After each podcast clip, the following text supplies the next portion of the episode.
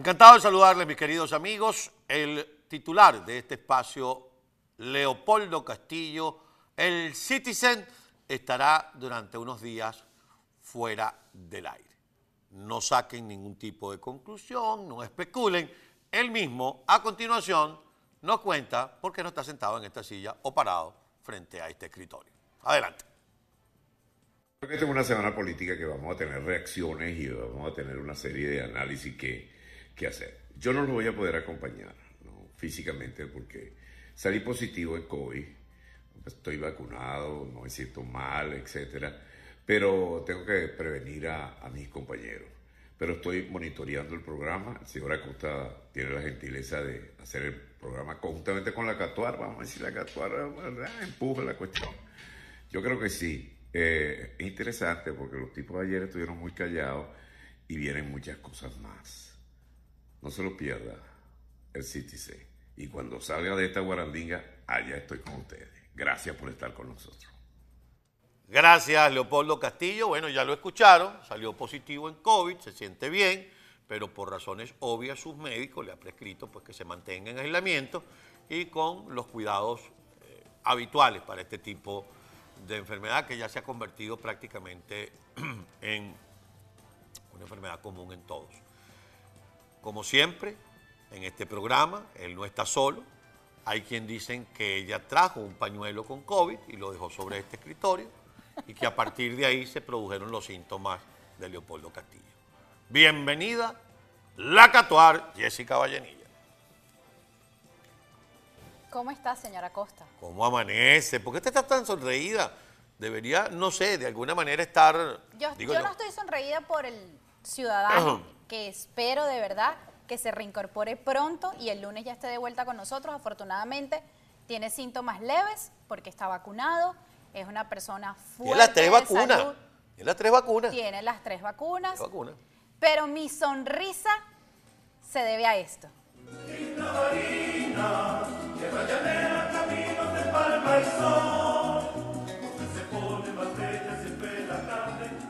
Señora Costa, Qué, qué- se qué bonito. le ha bonito. quitado, oye, Ajá. se le ha quitado la corona al régimen. Así es. Y no solamente se le ha quitado la corona al régimen, y permítame la referencia personal, Catuar, y es que ayer yo soy muy poco activo en las redes sociales, pero en la, en la noche de ayer se me ocurrió escribir que el derrotado en esta elección del 9 de enero en Barinas es la estructura del régimen, porque el chavismo queda enterrado en su propia cuna. El madurismo no cuaja Ajá. con su pupilo Jorge Arreaza, que debería ser pupilo del chavismo, para el cual tuvo una puntería, dicen algunos que certera, pero no lo logró, por eso lo llamamos la gallina. Entonces, el chavismo enterrado en su cuna, el madurismo no cuaja, el militarismo queda en ridículo, 15 generales se van a la elección de Barinas. Un despliegue, pero es que ni en unas presidenciales, señora Costa. ni en una presidencial. Y la otra estructura del régimen, el alacranazgo o el alacranato, como lo llaman algunos, queda enterrado y se van por la puerta de atrás también haciendo el ridículo. Entonces, para, para quien les habla, la derrota es completa para toda la estructura del régimen. Así mismo es. Ahora cuénteme usted, la unidad fue un factor determinante. Ah, bueno. Estos resultados de Barinas llaman la atención para todos los sectores del país, incluido el propio pueblo. ¿Por qué?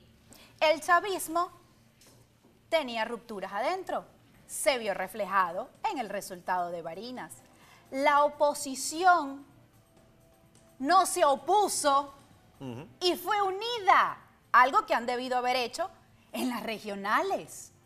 Para Barinas decidieron que todos debían ir juntos y aquí está el resultado. Y para la ciudadanía, que si usted sale y vota, cuenta.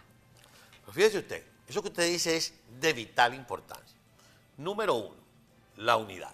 Ajá. Todos en torno a un candidato que hasta hace poco, no para los barineses, pero para el resto del país y para el mundo, porque hoy está en las páginas internacionales el nombre de Sergio Garrido, ¿Cómo hasta no? un candidato medianamente desconocido lo pero convierten en el conocido gobernador. por las bases en el Estado. Así es. Los recién llegados no pudieron ganar la elección. ¿Te diste Hablo- cuenta, Ajá, Fermín? ¿Te diste cuenta, Reaza? Ajá.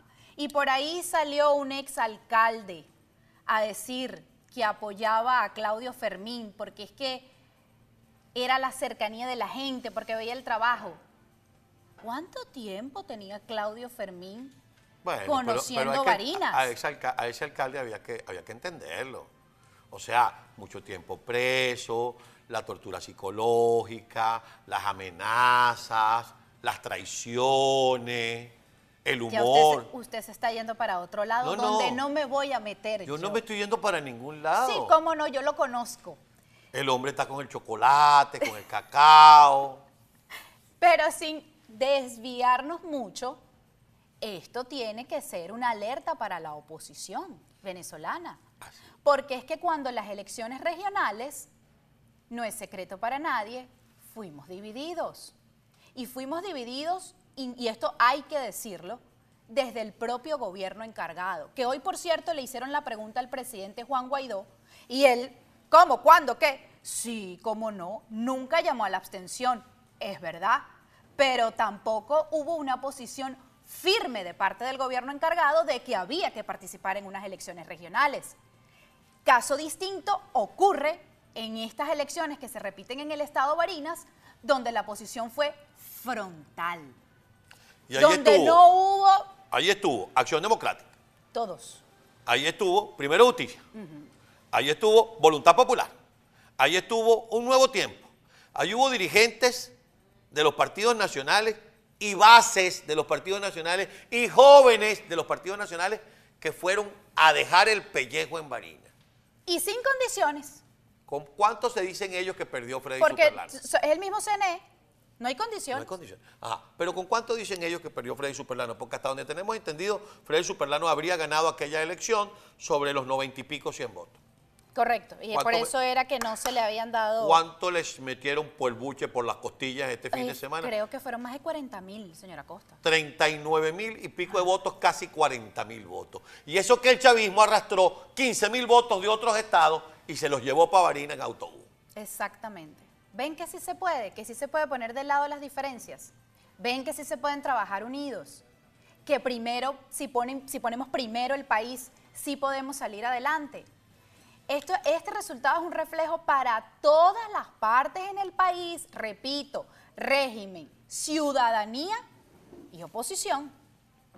y ya se manifestaron los dirigentes políticos. Así es. Felicitación por parte de Enrique Capriles, felicitación por parte de Leopoldo López, felicitación por parte del gobierno interino, felicitación por parte de Manuel Rosales, felicitación por parte de Acción Democrática, la que maneja Henry Ramos, no la de Bernabé. Es que esos son los anlaclanes, ni siquiera los deberíamos nombrar ¿y quién como acción democrática. ¿Quién falta por, pronunciar- por pronunciarse? Bueno, aparentemente María Corina Machado no ha ejercido todavía su opinión. Bueno, sabemos que ella tiene una postura contraria a la participación electoral por la falta de condiciones, porque además ella lo llama cohabitación.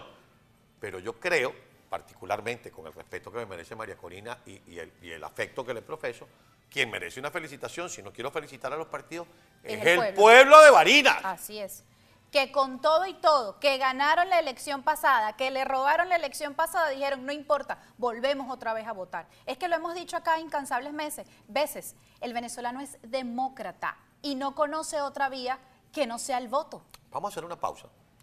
Usted se queda ahí, no se vaya, como hace con el ciudadano que se, que se jubila, no se vaya a jubilar, porque al regreso vamos a conversar con el secretario de organización del Partido Acción Democrática y vamos a analizar, porque yo ayer estaba viendo medios venezolanos y muchos coincidían, un poco con cierta ponzoña, en que esto demuestra que el voto es la vía, pero cuando el voto sirve para elegir, no solo para votar.